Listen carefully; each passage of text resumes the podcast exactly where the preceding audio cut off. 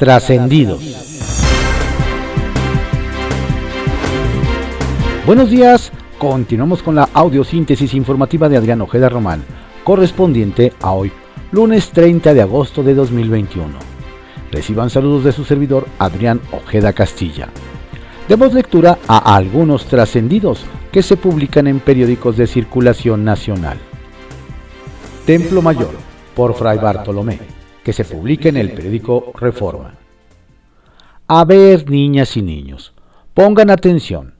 La palabra para hoy es incertidumbre. Y es que el esperado regreso a clases, después de 17 meses de suspensión, se parece más a un concurso de supervivencia que a la aplicación de una buena política pública. Los beneficios del regreso a clases presenciales son evidentes, desde la necesaria convivencia entre los menores, que es mejor aprender en el salón que en una tablet, y hasta el impulso a una nueva normalidad. Sin embargo, en el caso de las escuelas públicas, la improvisación de la 4T pone en desventaja educativa y sanitaria a millones de estudiantes. Tuvieron más de año y medio para planear la vuelta a los planteles y sobre todo para acondicionarlos a fin de garantizar a niñas y niños condiciones básicas de higiene y salud. Pero no, el gobierno de Andrés Manuel López Obrador no lo hizo. De ahí que hace apenas un par de semanas la SEP convocó a padres de familia a darles una manita de gato. Pero prácticamente nadie fue. Nadie tiene claro qué porcentaje de las y los alumnos volverán hoy a las escuelas, pero quienes lo hagan deberán llevar en su mochila gel, cubrebocas y la bendición para ver cómo nos va con el contagiadero. La alianza que integran PAN, PRI y PRD, hay momentos en que se bambolea, y quién sabe hasta dónde aguantará tantas sacudidas. Los panistas andan mosqueados porque hoy es la plenaria de los senadores priistas y su invitado estelar es el fiscal Alejandro Gertz Manero. A los legisladores y dirigentes del PAN les inquieta que la bancada tricolor le dé tanto foro al funcionario que ha puesto a la Fiscalía General de la República al servicio del gobierno, persiguiendo a los adversarios que el presidente respetuosamente le sugiere. Es por eso que los blanquiazules se preguntan si la reunión de los senadores pristas con Gersmanero es por mero interés legislativo o si es porque Miguel Ángel Osorio Chong quiere cuidar algunos temas del pasado, como el software espía de Pegasus o las irregularidades en los gastos de la extinta Policía Federal. Recién salido de la imprenta, ya comenzó a venderse el nuevo libro de AMLO, titulado a la mitad del camino. Seguramente será un auténtico bestseller, pues al menos en el sector salud a los funcionarios les están pidiendo comprar el volumen voluntariamente a fuerza, baratito, 259 pesos por libro. Obvio en efectivo y sin recibo. La compra mínima sugerida es de un ejemplar y la compra recomendada es de dos ejemplares.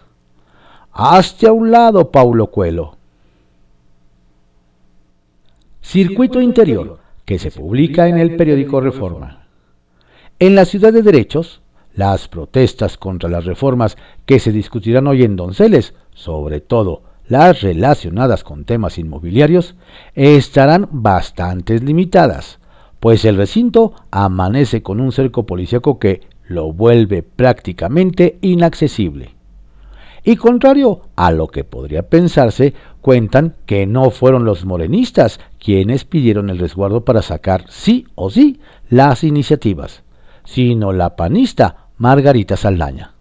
Como presidenta de la mesa directiva, ella misma envió al gobierno de la Ciudad de México los respectivos oficios. ¿Pero con qué beneficios? Es lo que se preguntan hasta compañeros de su partido por el riesgo de que este tipo de operativos acaben encendiendo más que pacificando. Línea 13, que se publica en el periódico Contrarréplica. Cuarto periodo. Este lunes, el Congreso de la Ciudad realizará el cuarto periodo extraordinario con lo que se terminarán sus trabajos legislativos. Se tienen programados dos dictámenes de reformas a la Constitución. La toma de protesta de las personas integrantes del Consejo de Evaluación, reformas para transferir el sistema penitenciario a la Secretaría de Seguridad Ciudadana, el dictamen para homologar la imagen de las instituciones de seguridad ciudadana, siete modificaciones de uso de suelo, las observaciones de la jefa de gobierno a la ley de las personas LGBTI, entre otros. Manifestación de alcaldes. Las y los alcaldes de la Unión de Alcaldías de la Ciudad de México realizarán su conferencia matutina de los lunes en las escalinatas de la sede del Congreso de la Ciudad. Se prevé que insistan en la cancelación de algunos temas del periodo extraordinario que se realizará en el recinto de Donceles y Allende. Debemos recordar que hace unos días enviaron una carta a las y los diputados coordinadores de los grupos parlamentarios del PRI, PAN y PRD, en la que le solicitan oponerse a la realización de un periodo extraordinario de sesiones, ya que atenta contra las facultades y autonomía de las alcaldías. A otra bancada. En el Congreso de la Ciudad existe una gran preocupación por conocer cómo quedarán integrados todos los grupos parlamentarios, sobre todo por conocer cómo se conformarán el PT y Movimiento Ciudadano, ya que en los últimos días se manejaba la versión de que diputadas y diputados de otros partidos ayudarían a conformar esas bancadas. Por ejemplo, se mencionaba el caso de Yuriri Ayala, pero aclaró que ella no dejaría la bancada morenista. No obstante, nos dicen que cuando menos espera que dos personas legisladoras de ese partido pudieran brincar a la aventura de otra bancada. Sin flujo de información. Mauricio Tabe, alcalde electo de Miguel Hidalgo, exigió al gobierno saliente de aquella demarcación entregar toda la información solicitada desde hace más de un mes a través de la mesa política instalada para avanzar en el proceso de entrega-recepción. Esto en el marco de inicio formal del proceso de transición programado para el próximo primero de septiembre. Además acusó en la mesa política instalada en Miguel Hidalgo la información ha fluido a cuentagotas y dijo que es necesario que se involucre a los gobiernos entrantes en el proceso de presupuestación de ejercicio fiscal 2022. El caballito que se publica en el periódico El Universal. Llegan youtubers a conferencias de Sheinbaum. Todo parece indicar que la administración capitalina va a replicar todo lo que hace el gobierno federal. En el tema de comunicación social nos dicen, está listo que en las conferencias de la jefa de gobierno, Claudia Sheinbaum Pardo, participen los famosos youtubers que acuden a la conferencia mañanera para realizar preguntas a modo a la mandataria capitalina y salvar algunos cuestionamientos incómodos. Además nos platican que algunos ya le adelantaron la información de obras para que la repliquen. El tema es que por estos personajes van a quitar espacios y preguntas a los reporteros de diversos medios de comunicación. Suspende Banco del Bienestar en Coyoacán. Quien no ve llegar la suya es el consejero jurídico de la Ciudad de México, Néstor Vargas Solano, pues ahora se ha metido en un gran problema al dar luz verde para la construcción del Banco del Bienestar en el Parque Jicotencat en la alcaldía Coyoacán. El tema es que dicha medida no solo generó la inconformidad de los vecinos, sino que también en el antiguo Palacio del Ayuntamiento, donde se dio la orden de que esa obra se suspenda de manera definitiva jóvenes de cinco alcaldías se quedan sin vacunas. Los jóvenes de 18 a 29 años de las alcaldías Iztapalapa, Coyoacán, Azcapotzalco, Coajimalpa y Álvaro Obregón han sido los más castigados en este proceso de vacunación contra COVID-19, pues nos adelantan que esta semana no habrá vacunación y son los únicos que faltan, por lo menos, para tener su primer dosis. Según las autoridades capitalinas, están preocupados porque ya querían vacunar a los jóvenes antes del inicio de las clases. Pero ahora, además del retraso, también se les juntó la aplicación de la segunda dosis contra el coronavirus del sector de 30 a 39 años. Partido Verde incorpora a operadores de Toledo. Los tentáculos del diputado desaforado del PT, Mauricio Toledo, llegaron desde Chile y han envuelto al Partido Verde Ecologista de México. Nos aseguran que tres de sus más cercanos operadores políticos están en el primer círculo de colaboradores de Jesús Sesma, quien ya los contempla dentro de su equipo de asesores en la próxima legislatura en el Congreso de la ciudad. Se trata de Salvador Frausto, exdelegado interino de Toledo, Héctor Morales, exdirector general de Desarrollo Económico en la administración de Valentín Maldonado, y Ramón Flores, quien en la pasada elección contendió por una diputación local en Coyoacán y se le acusa de orquestar los sillazos durante un evento de precampaña de la actual jefa de gobierno.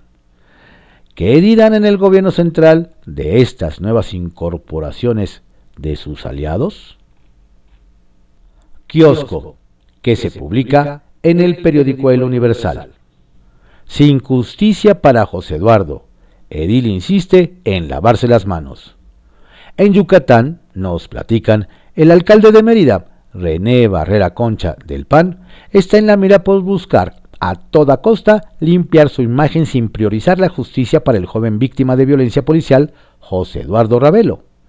El tema nos dicen es que exámenes médicos y la autopsia ya revelaron que el 21 de julio pasado José Eduardo fue violado y recibió una golpiza que le causó días después la muerte por síndrome de disfunción orgánica múltiple, secundaria o politraumatismo. No obstante, nos añaden, ante lo evidente, don Renan asegura que estas pruebas no son suficientes y persiste en su negativa de reconocer que elementos de la Policía Municipal de Mérida son los únicos que detuvieron y mantuvieron en custodia al joven veracruzano el día que fue objeto de violación y tortura. ¿Qué tal? Falso indígena se queda sin curul. En mayo pasado, cuando trascendió que el diputado federal del PAN, Óscar Daniel Martínez, pretendía la reelección mediante una candidatura indígena, nos recuerdan algunos de sus compañeros de partido, advirtieron que habría problemas. No obstante, esas voces fueron subestimadas por el legislador, ya que contaba con una constancia que lo acreditaba como miembro de una comunidad indígena en Guerrero, lo que resultó en la obtención de la Diputación Pluri. Sin embargo, nos indican, a don Oscar le duró poco el gusto, pues la molestia de la comunidad indígena que lo desconoció le tiró la diputación. Y no solo eso, también quedó al descubierto que nació en Chihuahua, reside en Cuernavaca, pero también es vecino de la Ciudad de México. ¿No era indígena guerrerense? Suenan las golondrinas y culpas. Nos cuentan que el gobernador de Zacatecas, Alejandro Tello del PRI, comenzó con los mensajes del adiós, ya que un día y otro también sube a sus redes videos para dar a conocer los resultados de su quinquenio lo que deja ver que por la pandemia, la violencia y la falta de recursos a don Alejandro le urge entregarle esta feta a David Monreal de Morena. E incluso nos añaden el mensaje que ha enviado a su sucesor es que no incrementó la deuda, pues se la pasa pagando la que le heredaron otros gobiernos. Aunque lo que sí reconoció el prista es que en seguridad no obtuvo los resultados deseados, pero que confía que la siguiente administración logre regresar la paz. Vaya honestidad de despedida. Triste bancada tricolor. Quien está que no lo calienta ni el sol, nos cuentan, es el líder del PRI en Yucatán, Francisco Torres. Pues a partir del próximo martes, el tricolor tendrá por primera vez en su historia en el Estado una bancada de apenas tres legisladores, encabezada por Gaspar Quintal Parra uno de los militantes de CEPA. En ese sentido nos dicen que don Francisco es quien ha llevado las críticas y cuestionamientos por la derrota de su partido el pasado 6 de junio, puesto que el prismo no ganó ninguno de los 15 distritos electorales de la entidad y solamente logró meter a tres diputados como candidatos plurinominales. ¿Se repondrán o se acostumbrarán a la derrota? Bajo reserva, que se publica en el periódico El Universal. ¿El nuevo favorito de AMLO?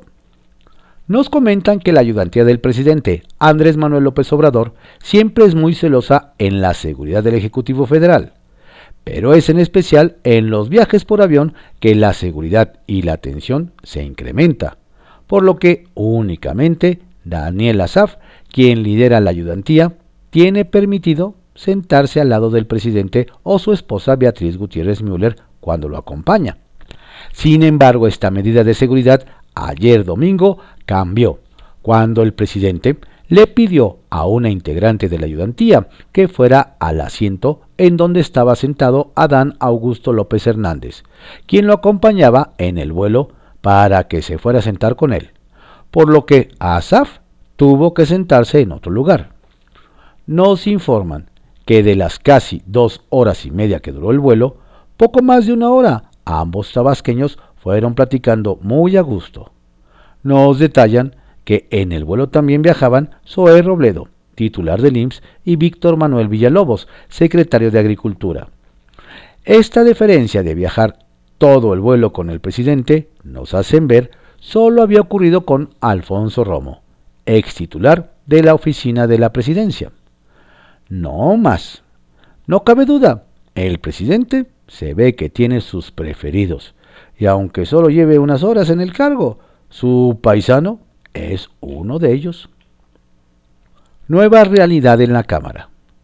Nos cuentan que este domingo quedaron conformados los órganos de gobierno en la instalación de la 65 legislatura. Pero lo más relevante es que, de acuerdo a lo pactado entre las fuerzas políticas, Morena transitará el 2024 año de elección presidencial sin tener la presidencia de la mesa directiva ni la Junta de Coordinación Política Jocopo en la Cámara de Diputados. Nos cuentan que el PRI, con Rubén Moreira, presidirá la Junta en el primer año, luego Ignacio Mier de Morena, y en el 24 le toca al panista Jorge Romero. Fue para amarrarle las manos a Morena en el año presidencial, respondió un integrante de la oposición al cuestionarle por esta distribución. Al final la 4T solo presidirá la Jocopo y la mesa, uno de tres años, y la oposición estará dos años en ambos órganos de gobierno. ¿Admisión en la 4T de una nueva realidad? Sheinbaum rechaza ansias presidenciales. El fin de semana se llevó a cabo un evento de Morena en el que hubo asistentes de alto nivel capitalino, entre ellos los alcaldes actuales de Xochimilco, Magdalena Contreras, Miguel Hidalgo, así como Dolores Padierna y los diputados locales de Morena. También acudió Mario Delgado, dirigente nacional del partido. Nos comentan que ante tanta concurrencia, no faltó quien preguntara a Claudia Sheinbaum, jefa de gobierno de la Ciudad de México, cómo veía su eventual candidatura a la presidencia de la República, a lo que la funcionaria respondió categórica. Compañeros, olvídense en este momento. Lo único que debe interesarnos es respaldar al presidente con nuestro trabajo. Hoy es un grave error ponerse a pensar en construir tribus o bloques. Confidencial, que se publica en el periódico El Financiero diputado desde la prisión. Entre sorpresas y reproches, el nuevo diputado federal del PRD por Veracruz, Rogelio Franco, preso en una cárcel de su estado de manera injusta, según su partido, rindió protesta ayer a distancia como legislador. A través de una carta que envió a la presidencia de la Cámara de Diputados y que leyó en el Salón de Sesiones el secretario de la Mesa de Decanos, Leonel Godoy Rangel, ya es representante popular. El trámite se tomó como bueno. El diputado del PT, Gerardo Fernández Noroña, se estrenó en la nueva legislatura y reprochó en el recinto la decisión, por no estar en el orden del día. Solo que esta vez se impusieron 57 años de experiencia legislativa del presidente de los decanos, el priista Augusto Gómez Villanueva, quien lo ignoró y lo neutralizó en tres minutos. Surge el gobierno legítimo. Si hubo presidente legítimo, hoy hay un gobierno legítimo. Celebró ayer en San Lázaro el nuevo coordinador de MC, Jorge Álvarez Maínez. Aún en espera de conocerse los resultados finales y definitivos del recuento voto por voto, casilla por casilla, de los comicios de Campeche, ayer los semesistas pasearon hasta por el salón de plenos de Palacio Legislativo a su candidato Eliseo Fernández. En la sesión constitutiva, nuestro invitado de honor es el gobernador legítimamente electo por la gente de Campeche. No al fraude en Campeche, presumió Álvarez Maínez. Placearse en San Cristóbal. El pasado viernes, con el pretexto de representar a la Ciudad de México y exponer la labor que está haciendo su administración tras los sismos de 2017, la jefa de gobierno, Claudia Sheinbaum, participó en un acto sobre la reconstrucción en San Cristóbal de las Casas. Además grabó un video en la plaza central de la ciudad chapaneca, presumiendo su visita ataviada con un atuendo guinda. Pero no vaya usted a creer que estaba haciendo campaña para ser candidata presidencial. Era gira de trabajo. No sea mal pensado. Nace bancada transgénero. En San Lázaro, la diversidad sexual gana terreno y está cada vez más presente y con más integrantes. Si en la 64 legislatura que termina hubo varias legisladoras abiertamente lesbianas e impulsoras del respeto de las preferencias sexuales, ayer se presentaron públicamente en la Cámara Baja las dos nuevas legisladoras mujeres trans, Salma Luébano y María Clemente, de Morena. Clemente se presentó ya como parte de la bancada transgénero y de la diversidad, al mencionar que las diputadas morenistas reelectas Wendy Briceño y Celeste Asensio como presidentas de las comisiones de diversidad sexual y de igualdad de género han defendido y peleado estos espacios ya ganados. Rugió el jaguar Ramírez en el Senado.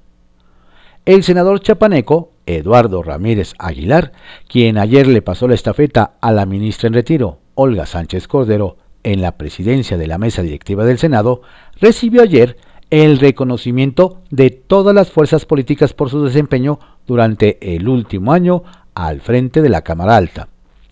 Quedó claro que rugió el jaguar en el Senado, soltó la panista Kenia López Rabadán, quien al igual que legisladores de prácticamente todos los partidos, incluidos los de oposición, reconoció su actitud institucional pese a la presión del régimen y partidista. Gracias porque respetaste a tu grupo parlamentario, pero también respetaste a la oposición. Urge que esto se repita, dijo la legisladora. El estreno de Adán Augusto. Por cierto, en la mañanera de hoy también será el estreno de Adán Augusto López como secretario de Gobernación. Ayer el tabasqueño voló junto con el mandatario hombro a hombro hacia la Ciudad de México para estar hoy en la reunión del Gabinete de Seguridad. Al menos con la prensa, su arranque no fue muy afortunado, pues a pesar de que la fuente presidencial intentó entrevistarlo, el funcionario no tuvo más que monosílabos y sin detener ni un segundo el paso, una costumbre muy de los secretarios de la 4T. Trascendió que se publica en el periódico Milenio. Trascendió que la coalición legislativa Va por México, PAN, PRI y PRD sacó su primer acuerdo de la 65 legislatura en la Cámara de Diputados con el tricolor en la presidencia de la Junta de Coordinación Política, mientras que para 2024, tercer año, será para el blanqueazul. Es una estrategia de Jorge Romero, coordinador de los panistas, luego de los resultados del 6 de junio pasado, ya que dice haber recorrido el país como coordinador de la agenda legislativa sacando 114 curules, 36 más de las que tenía en la legislatura que termina. Y la apuesta es tomar el control de los temas. Trascendió que unidos salieron los diputados de Morena de la 65 legislatura mexiquense tras la visita de Mario Delgado, que celebró la elección de Maurilio Hernández como coordinador, con la ecatepense Azucena Cisneros y el texcocano Nazario Gutiérrez como vicecoordinadores de la bancada mayoritaria a partir del próximo 5 de septiembre. Lo que dicen refleja los esfuerzos del senador Higinio Martínez porque es sabido que los tres son afines a su proyecto rumbo a la gubernatura y ese partido va por la alternancia en el Estado de México. Trascendió que las bancadas del Senado reconocen la trayectoria de Olga Sánchez Cordero y manifestaron su confianza en que conducirá los trabajos legislativos privilegiando el diálogo y la concertación política. Aún Malu Micher, la senadora de Morena que aspiraba a ocupar la mesa directiva de esa Cámara, elogió la trayectoria de aquella en la Corte y en la Secretaría de Gobernación, así como su compromiso con las causas feministas. Pepe Grillo, que se publica en el periódico La Crónica. La nueva consigna. El operativo de regreso a clases presenciales se despliega con el encontronazo Cente AMLO como telón de fondo. No crea el lector que el presidente está afligido. Nada de eso. Lo suyo, lo suyo, es el pleito de callejón donde despliega sus habilidades para el forcejeo político, que no son pocas. La semana pasada López Obrador se la pasó peleando con Ricardo Anaya, su nuevo rival. Ya se verá cuántos rounds aguanta la gente. Los líderes de la coordinadora en Chiapas revelaron que el convoy del presidente se quedó en la concentración de Tuxtla Gutiérrez el tiempo que quiso. Pudieron arrancar e irse mucho antes, pero el presidente, sostiene, quiso sacarle provecho a manera de provocación. Eso dicen, que sea verdad está por verse. Lo cierto es que Andrés Manuel recuperó el buen humor y hasta inventó una consigna. Ni frena ni la sente, detienen al presidente. De tres bandas. El cotilleo en la Cámara de Senadores condujo a una conclusión llamativa inesperada. La segunda mitad del sexenio arrancó con la 4T dividida en tres grupos. El que se mueve alrededor de Claudia Sheinbaum, el del eje Ebrard Monreal y el de los tabasqueños. La decisión del 2024 los alinea claro. Pero no solo eso, también el trabajo diario estará marcado por el esquema. El movimiento en la Secretaría de Gobernación hizo evidente que el presidente, si las circunstancias lo demandan, puede decidir a favor de un político de su círculo íntimo, de sus cuates de años. ¿Cuáles serán las circunstancias imperantes hacia finales de 2023? Por lo pronto, aquellos que pensaban que Olga Sánchez Cordero iba al Senado para dinamitar el liderazgo de Ricardo Monreal, tienen que darle otra pensadita. La señal es que va dispuesta a sumarse a la causa del Zacatecano y como legisladora tendrá una agenda propia, no atada a Palacio Nacional. Otra crisis migrante. Medios nacionales e internacionales documentan desde ayer los episodios de, violencia en las inmediaciones de Tapachula, Chiapas, donde se registró una insurrección de migrantes que rompieron el cerco y salieron del encierro. Mientras, agentes de migración trataban con medios tan rudimentarios como peligrosos frenar a los migrantes, tirando patadas, por ejemplo. El presidente reconoció que su gobierno seguirá haciendo el trabajo de contención para que no lleguen a Estados Unidos. La migración indocumentada hacia Norteamérica a través de México no tiene solución, al menos no la tiene en, en el corto plazo. Para evitarla, se tiene que revertir la historia de los países del área marcados por la profunda desigualdad social y la violencia. Ayer el presidente tuvo una larga encerrona con los mandos de la 36 zona militar más el titular de migración Francisco Gardoño. Todos salieron con gestos adustos. Vienen días complicados. Emisarios del pasado. el nombramiento de Sergio Gutiérrez Luna como presidente de la mesa directiva de San Lázaro envía el mensaje de que la dupla Ebrard Delgado conserva el control de la bancada de Morena en San Lázaro. Es una oportunidad de lucirse frente al presidente, aprobando las iniciativas que salgan de Palacio Nacional, pero también un riesgo alto de fallar porque la correlación en la Cámara de Diputados cambió. Una muestra es el hecho de que el PRI tenga la titularidad de la Junta de Coordinación Política y también de la Mesa de Decanos con Rubén Moreira y Augusto Gómez Villanueva, que muy bien podrían protagonizar una miniserie titulada Los emisarios del pasado. Lo que sigue es la rebatinga por las comisiones que es donde dirime el día a día del trabajo legislativo. Sacapuntas que se publica en El Heraldo de México. Al banquillo. Muchos se preguntan qué va a pasar con la relación entre el gobierno y la gente. De entrada en Palacio Nacional quieren una consulta a las bases para reflexionar si lo que ocurrió en Chiapas fue correcto.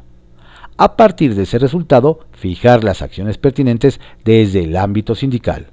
Es decir, no cayeron nada bien a López Obrador los bloqueos del fin de semana. Vuelve la revocación. Desde el Senado, el zacatecano Ricardo Monreal adelantó que vendrá al menos una iniciativa preferente del presidente Andrés Manuel López Obrador. Además, hay compromisos para que el 2 de septiembre voten la ley reglamentaria sobre la revocación de mandato en la que Morena, nos dicen, podría ceder para que se cambie la pregunta. Acuerdos. Con el pie derecho y acuerdos con todas las bancadas, arrancaron Sergio Gutiérrez y Santiago Krill como presidente y vicepresidente de la Cámara de Diputados. Morena desechó la idea de crear una mega bancada y aceptaron rotar la presidencia de la Jocopo. El primer año recaerá en el priista Rubén Moreira y el tercero en el panista Jorge Romero. Análisis jurídico. Y a propósito de San Lázaro, el diputado Sergio Gutiérrez aclaró que la toma de protesta de Rogelio Franco Castán a través de una carta, debido a que está preso desde marzo pasado, se analizará jurídicamente para ver si procede o no. En la sesión de instalación lo consideraron en la votación por cédula, porque estaba en la lista de diputados enviada por el INE. Protesta mañanera. La acostumbrada conferencia mañanera de los lunes, a cargo de alcaldes electos de la Ciudad de México, será llevada hoy a manera de protesta al Congreso local. Encabezados por Sandra Cuevas, su vocera, los nueve integrantes de la UNA tienen previsto llegar desde temprano para evitar que Morena materialice albazos legislativos en detrimento de las próximas administraciones.